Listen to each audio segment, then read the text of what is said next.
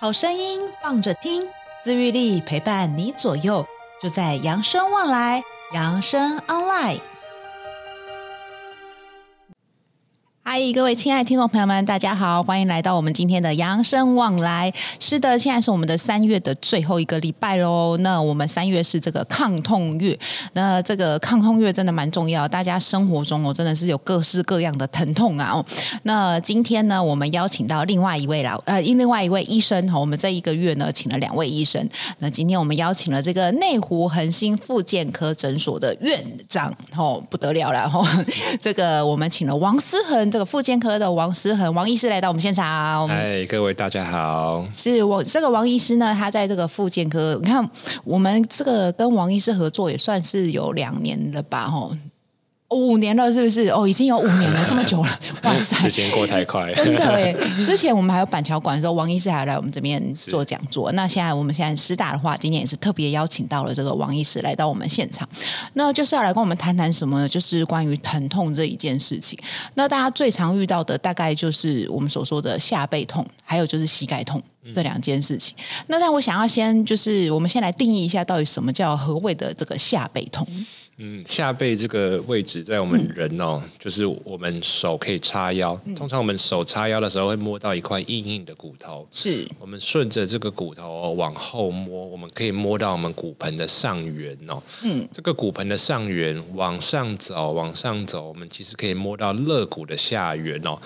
那这个就是我们如果不确定的话，我们可以从前面摸，因为后面的肌肉比较厚。哦，我们先从前面摸，然后掐住我们这个肋骨的边缘，然后一路肋骨最下面这里嘛？对，然后一路往后，往后，往后，往后。那后面会比较不容易摸，是后面肌肉比较多，比较硬，所以会遮住我们的肋骨。那从这个骨盆的上缘一路到肋骨的下缘这一区，我们叫做下背痛。哦，是，所以很常就是大家会说到什么椎间盘突出啊，或闪到腰啊，这些都算是在下背痛这件事。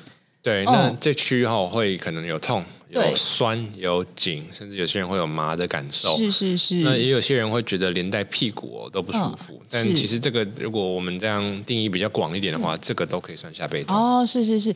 但这样下背痛听起来好像比较呃比较算是急发性的嘛，有时候就闪到腰啊。嗯呃，有分成两大类，嗯、一大类的话就是急性的，是比如说刚闪到腰，几天之内发生，甚至一两个礼拜，是这个算急性的。嗯那如果说一到三个月，我们就认为是亚急性，嗯，就是在一个中间地带。好，那三个月以上，我们定义就是慢性的下背痛。哦，慢性的下背痛。那想请问一下，到底是我们这种下背痛是常年累积下来，然后一瞬间爆发的，还是说就是真的刚好今天？姿势不对吗？还是他就是他前面造成这些原因有前面的一些原因吗？嗯，呃，这个很很有趣，就是下背痛哦，有很多种原因。大家可能听过什么长骨刺啊、椎间盘突出啊，各种各样听起来很可怕的名称哦。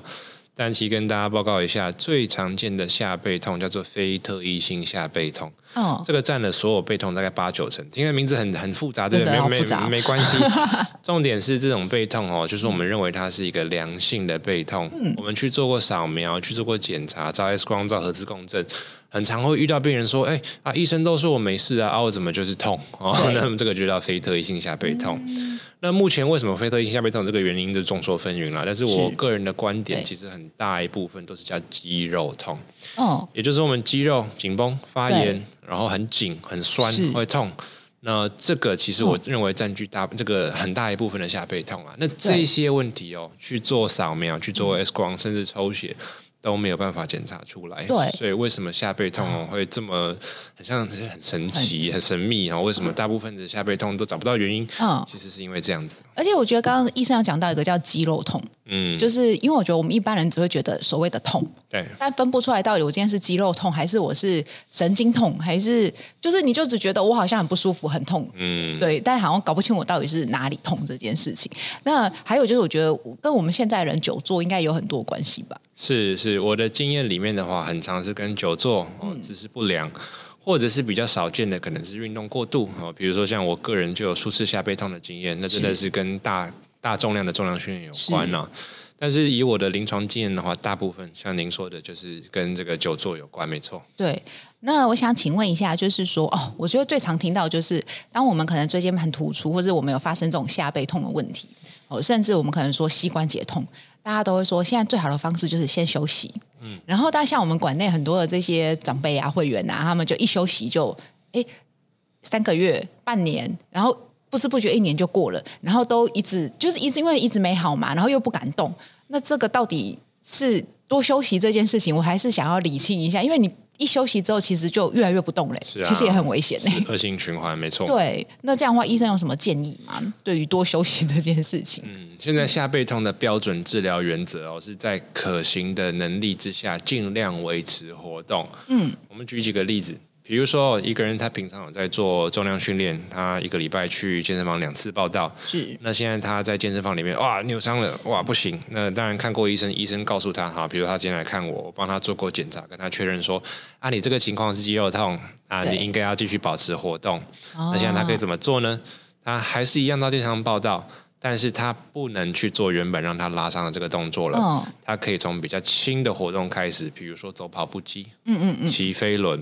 是。那如果做重训的话，他可以第一个，我们可以做一些机械式的训练。对。比如说我们坐在机器上，然后我们去对这个机器提供阻力，然后去去做对抗。哦、是。有些这个机器哦，它是不会用到下背的，哦、所以它还是可以继续训练。哦。或者是呢，我更好的建议是说，呃，比如说我们原本的负重是十公斤好了，我们现在改成不负重，我们试试看会不会有一样不舒服。总之，我们就是想办法继续运动啊。如果说碰到这个动作会痛，我们就降重量；如果降重量还是会痛，我们就换一个动作。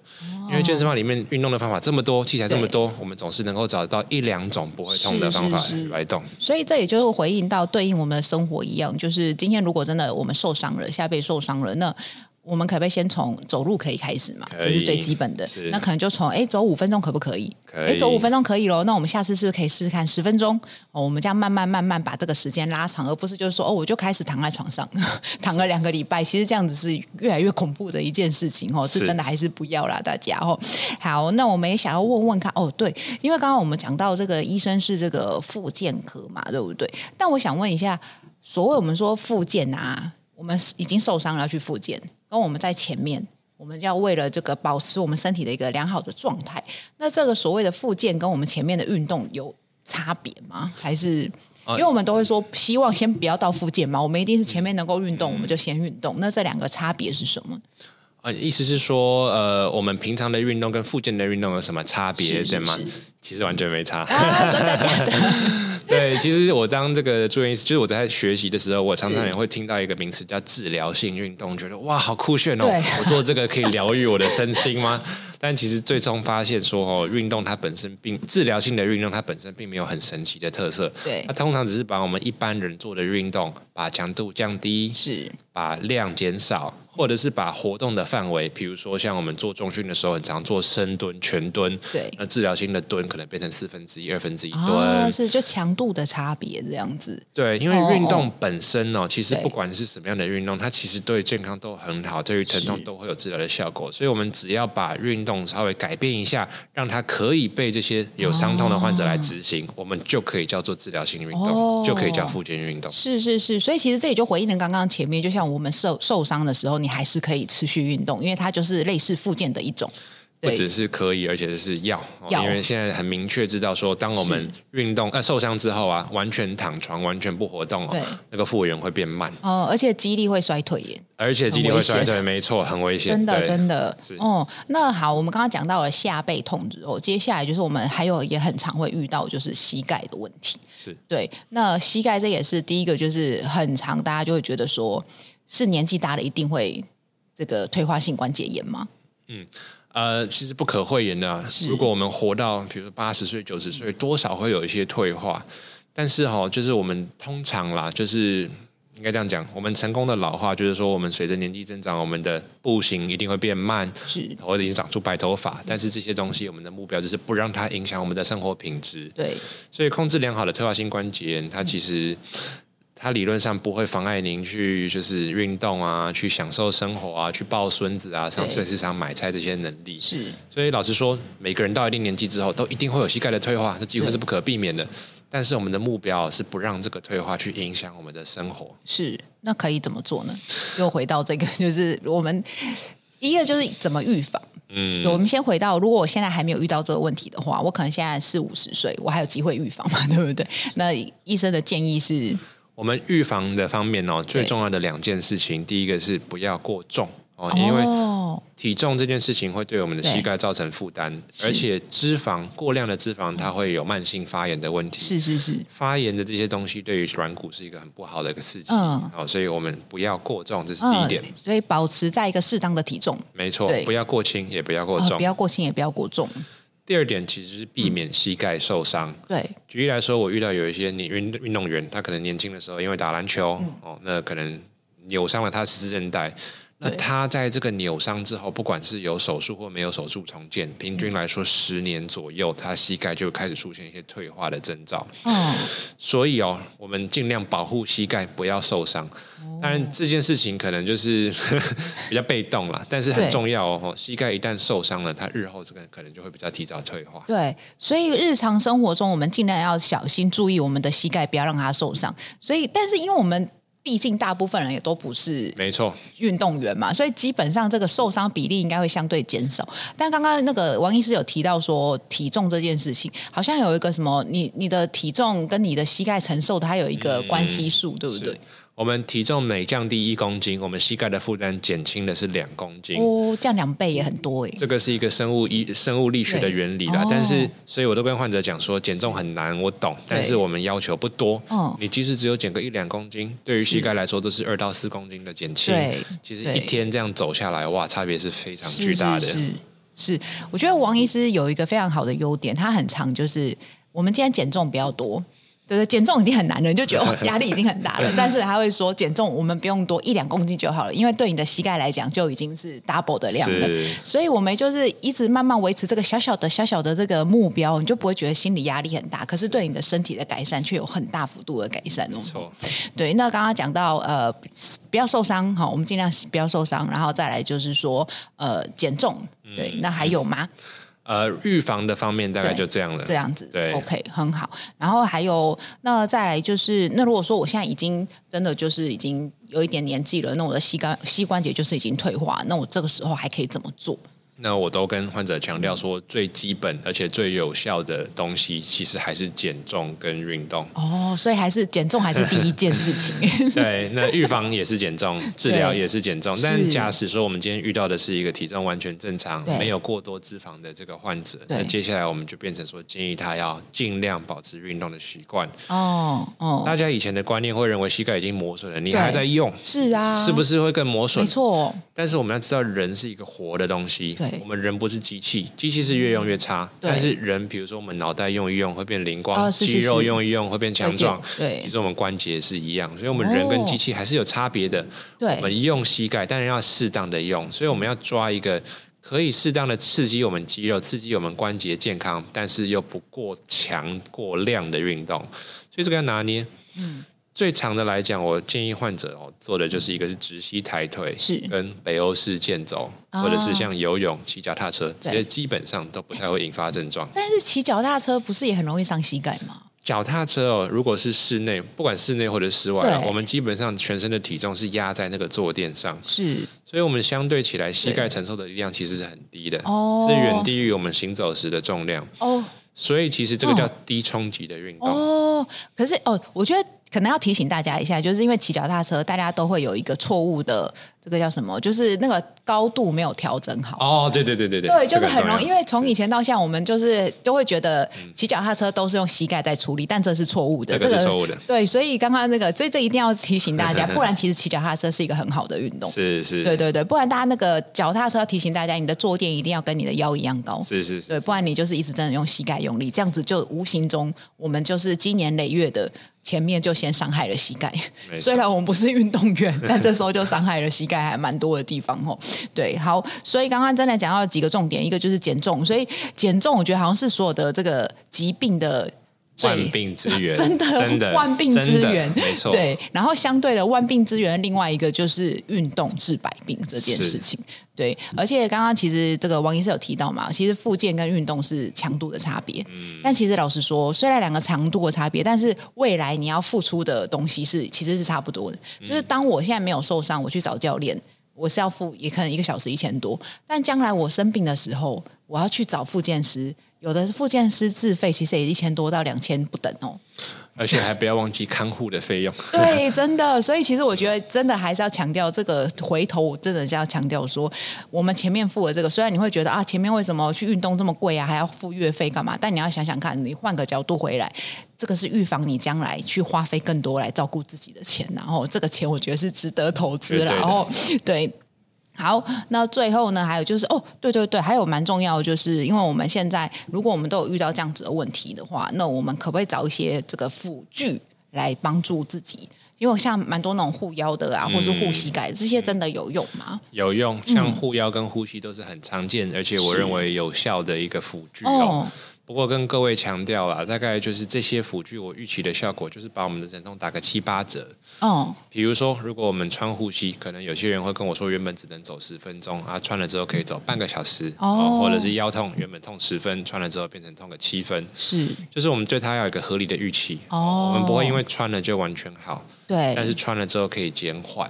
那如果说减缓了症状之后，我们再搭配我们刚才说的这些附件运动，对，那我觉得就是最健康、哦、最正确的治疗方式。但是像这个护腰这个啊，我真的很常听到，不能够穿太久。嗯，因为什么？就是你身体就会没有力啊，然后以后你就只能就是靠着就什么核会破坏你的核心功能啊，等等等。我想说哈，怎么一个护具有这么厉害的？嗯，这个确实是以前的观念了，嗯、甚至很多医师以前也这样说。但二零一七年出来两篇新的研究是证实了，说穿一般的护腰是不会导致核心无力的。哦，这边也强调一点，有些人可能会看到的那个是铁衣，对，像开完刀之后在医院看到有些患者穿那个哇铁衣，整个身体都包在铁架里面。对。那个是真的不能穿太久哦，是是是是，对。但是我们在这个药局可以买到的这种护腰是没有这层疑虑的，可以放心。是，其实我觉得为什么会有这种错误的想法？有的时候可能也是因为当你已经需要穿到护腰的时候，基本上你已经核心。就已经没什么力了，对。对，所以你你今天核心有没有力这件事，跟你的护腰其实没有太多直接的关系，是你本身的状况就不太好了。就是这个是新的研究认为说穿护腰不会导致核心无力啊，所以我当然不是建议患者说就是长期仰赖这个，但是如果穿着让你觉得比较舒服，那你是不用担心它会对你造成身体伤害的。是是是，而且我觉得有一个蛮重要的就是说，刚刚呃王医师有提到，其实我们穿的这些辅具可能让我们的疼痛减少七成。或者是打个七折啦，应该这样讲。那我觉得就是回到一件更重要的观念，就是其实一旦我们今天身体出了状况，或是我们生病了，我们真的很难再回到百分之百健康这件事情。对，不管我们做的手术也好，或是我们今天的辅具也好，等等等，它可能都只是要让我们回到一个。减少疼痛的状态，嗯嗯，对这个，我觉得这个关，因为我觉得我真的遇到身边好多可能身边的长辈，他们一旦开刀，哇，这个膝盖开刀，有的人就不能走了，嗯、或是他花更多的时间去复健，是。对。